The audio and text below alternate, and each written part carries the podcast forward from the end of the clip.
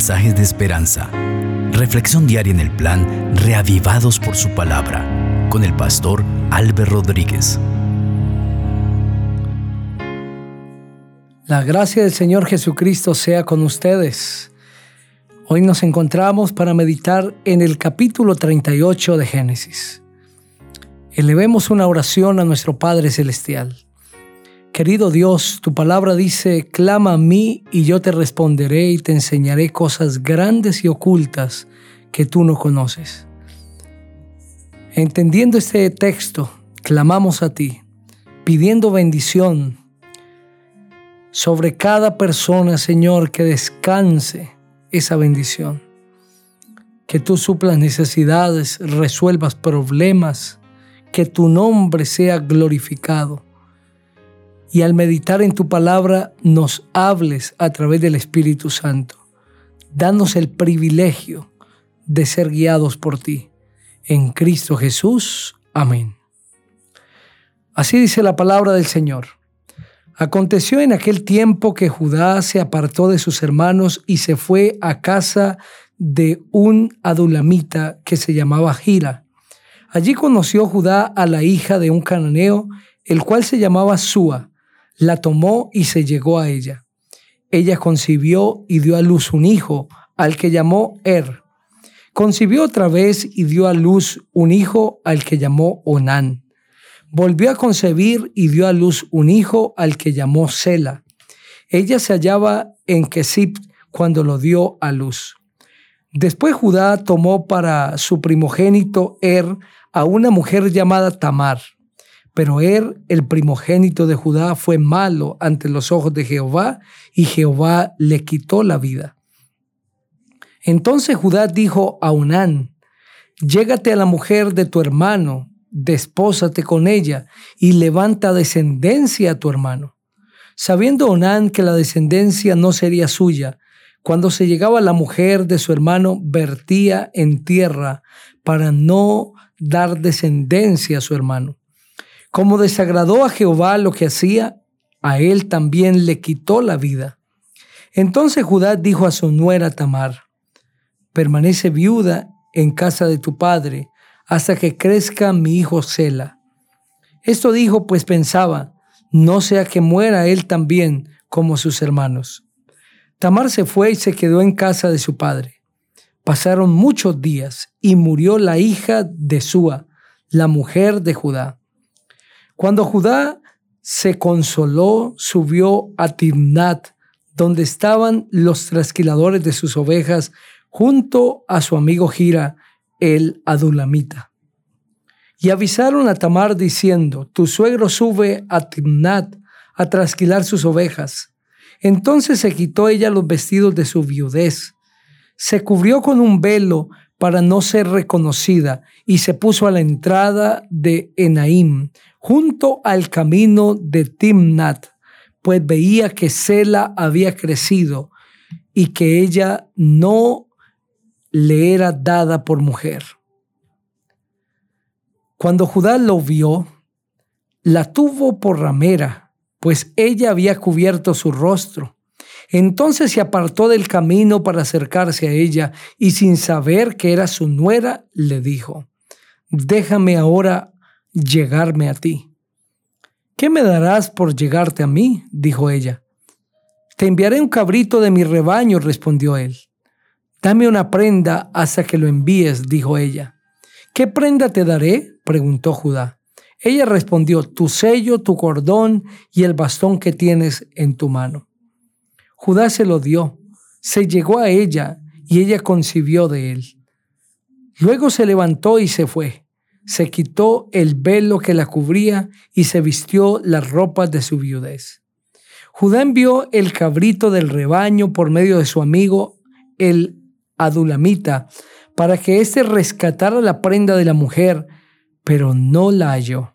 Entonces preguntó a los hombres de aquel lugar diciendo, ¿dónde está la ramera que había en Enaim junto al camino? ¿No ha estado aquí alguna ramera? dijeron ellos. Entonces él se volvió a Judá y dijo, no la he hallado. Además los hombres del lugar me dijeron, aquí no ha estado ninguna ramera. Judá respondió, pues que se quede con todo para que no seamos objeto de burla. Yo le he enviado ese cabrito, pero tú no le hallaste. Sucedió que al cabo de unos tres meses fue dado aviso a Judá diciendo, Tamar tu nuera ha fornicado y ciertamente está encinta a causa de las fornicaciones. Entonces dijo Judá, sacadla y quemadla. Pero ella cuando la sacaban envió a decir a su suegro, del dueño de estas cosas estoy encinta. También dijo, mira ahora de quién son esas cosas, el sello, el cordón y el bastón. Cuando Judá los reconoció, dijo, más justa es ella que yo, por cuanto no le he dado a mi hijo Sela, y nunca más la conoció. Aconteció que al tiempo de dar a luz había gemelos en su seno. Y sucedió durante el parto que uno de ellos sacó la mano y la partera tomó y ató en su mano un hilo de grana, diciendo, Este salió primero. Pero volviendo él a meter la mano, salió su hermano y ella dijo, ¿cómo te has abierto paso? Por eso lo llamó Fares. Después salió su hermano, el que tenía en su mano el hilo de grana, y lo llamó Sara. Amén. Ese capítulo presenta claramente la costumbre cultural que había en ese tiempo. Hasta la mayoría de la edad, las mujeres tenían el respaldo de los padres. Y las mujeres, de manera per se, por sí solas, no tenían un valor delante de la sociedad, no tenían voz ni voto, sino que debían tener respaldo de un hombre. Es por eso que las mujeres a muy temprana edad se casaban porque hasta la mayoría de la edad el padre la respaldaba, pero luego debían casarse para ser tenidas en cuenta y ser respetadas en la sociedad. Cuando una mujer enviudaba siendo joven, pues quedaba en un estado vulnerable, fácilmente alguien la podría enjuiciar, podría hacerle daño. Es por eso que las mujeres decidían casarse a temprana edad y si quedaban viudas buscaban casarse. Pero la ley decía que debía emparentar o casarse con un hijo de su esposo ya fallecido. La costumbre indicaba generalmente que era el hijo siguiente si estaba soltero. Y si éste moría, pues debía hacerlo con el siguiente, hasta que finalmente terminaran los hijos de la familia. El esposo de esta mujer, de Tamar, murió porque Jehová le quitó la vida. Y la razón fue un hombre malo ante los ojos de Jehová. Su nombre era Er. Pero cuando éste murió, Judá cumpliendo los requerimientos de la ley le dio a su hermano, a Onán. Sin embargo, Onán, sabiendo que si tenía hijos con Tamar, no serían contados como hijos suyos, sino como hijos de su hermano, decidió no engendrar. Y el texto bíblico dice que vertía en tierra para no dar descendencia a su hermano cada vez que tenía intimidad con Tamar. Y esto desagradó a Dios, así que decidió retirarle la vida también. Entonces quedaba su hermano, su hermano menor. Pero temiendo Judá que él también muriera en manos de Tamar, entonces decidió decirle a Tamar, ve a la casa de tus padres, quédate allá, busca el respaldo de ellos, y cuando mi hijo Sela crezca, va a ser tu esposo. Pero Tamar se dio cuenta que Sela creció y no se le dio como esposo. Entonces, al recibir la noticia que Judá subía a trasquilar ovejas a Timnat, decidió trazar una estrategia con tal de tener descendencia. se vistió de ramera, se hizo al lado del camino, llamó la atención de Judá. Este, después del luto, porque su esposa había fallecido, decidió acercarse a esta mujer pensando que era una ramera, se allegó a ella e hizo un compromiso de pago. Como no tenía allí para pagarle con el cabrito que le prometió, entonces decidió dejarle unas prendas como garantía de el pago que él le iría a hacer.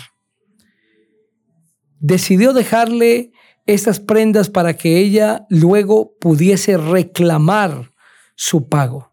Sin embargo, cuando envió el pago con su amigo el adulamita no encontró a dicha mujer, los habitantes del lugar no le dieron razón, por lo tanto no pudo recuperar su cordón, el bastón y su sello. Es por eso que Tamar se quedó por algún tiempo con estos elementos que pertenecían a Judá. Cuando dieron aviso a Judá que su nuera estaba embarazada y que ella pues seguramente había concebido de una manera y una manera ilegal, de una manera inmoral. Judá dijo que se debía llevar a la muerte y dijo que debía ser quemada. Pero allí justamente cuando ella iba a ser llevada a la muerte, ella dio a conocer un secreto que tenía y dijo del dueño de estos elementos, de estas prendas, el sello, el bastón y el cordón es el hijo. Por lo tanto, Judá entendió que era su hijo y exclamó, ella es más justa que yo. Fue librada de la muerte, pero nunca más la conoció. Y de esta manera nacen dos hijos de Tamar, Fares y Sara, hijos de Judá. Estas lecciones que podemos extraer de ese capítulo van a dejarnos una riqueza extraordinaria. La primera lección es que en el plan de Dios, Dios desea que sus hijos hagan lo que le agrada. Pero cuando hacemos lo que a Dios le desagrada, vienen consecuencias, consecuencias naturales y amargas que en muchas ocasiones nos llevan al fracaso. Y este es el caso de los dos hijos primero de Judá, Er y también su hermano Onán. Fueron llevados a la muerte porque hicieron lo que a Dios le desagradaba. Queridos amigos, cuando hacemos lo contrario a la voluntad de Dios, las consecuencias amargas llegarán. La segunda lección que quiero compartirles es que el engaño siempre trae los resultados que no queremos. Judá quiso engañar a su nuera Tamar. No quiso darle a su último hijo, a Sela. Quiso que ella se quedase esperando, pero eso resultó mal porque él mismo terminó vinculado con su nuera, sin saberlo. Nunca engaña a nadie. No haga trampa con alguna persona. No trate de crear unas expectativas que usted sabe que no va a cumplir. No le muestre un camino a una persona que es irreal, siempre andemos con la verdad. Esto es integridad. Y la última lección que quiero compartirles es que no podemos rendirnos hasta conseguir lo que nos hemos propuesto. Tamar sabía que tener un hijo no era una tarea fácil, especialmente de la descendencia de su esposo, pero no se rindió. También ella sabía que el no haber sido madre no era una imposibilidad de parte suya, no era que ella no hubiese querido o no hubiese podido, sino que con los hombres que había compartido vida no había podido realizar este sueño. Por lo tanto, no se rindió y buscó una estrategia. No fue la mejor, pero finalmente consiguió lo que se había propuesto. Queridos amigos, no es que siempre debemos buscar el camino más fácil, o debemos hacer trampa para lograrlo, o debemos buscar el engaño. La lección que debemos aprender es que nunca nos podemos rendir ante las dificultades. Vuelvo a repetir, debemos siempre andar en verdad e integridad. El engaño nunca será válido para lograr algo, aunque lo que logremos sea bueno. El engaño jamás será aprobable. Sin embargo, de Tamar sí podemos aprender que no se rindió.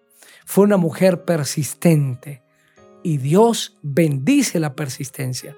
Si estoy hablando para alguien que anda detrás de un sueño, quiere lograr algo, pero se da cuenta que no ha sido fácil, se da cuenta que no ha podido, hace el esfuerzo, camine de la mano del Señor, tendrás la bendición de Dios y de manera especial lograrás lo que te has propuesto quiero invitarte para que juntos oremos a nuestro Padre Celestial. Gracias te damos nuestro Dios por regalarnos la vida. Gracias porque a través de ese capítulo hemos encontrado lecciones maravillosas. Bendice a cada persona que ha escuchado. En el nombre del Señor Jesús. Amén. Dios te bendiga.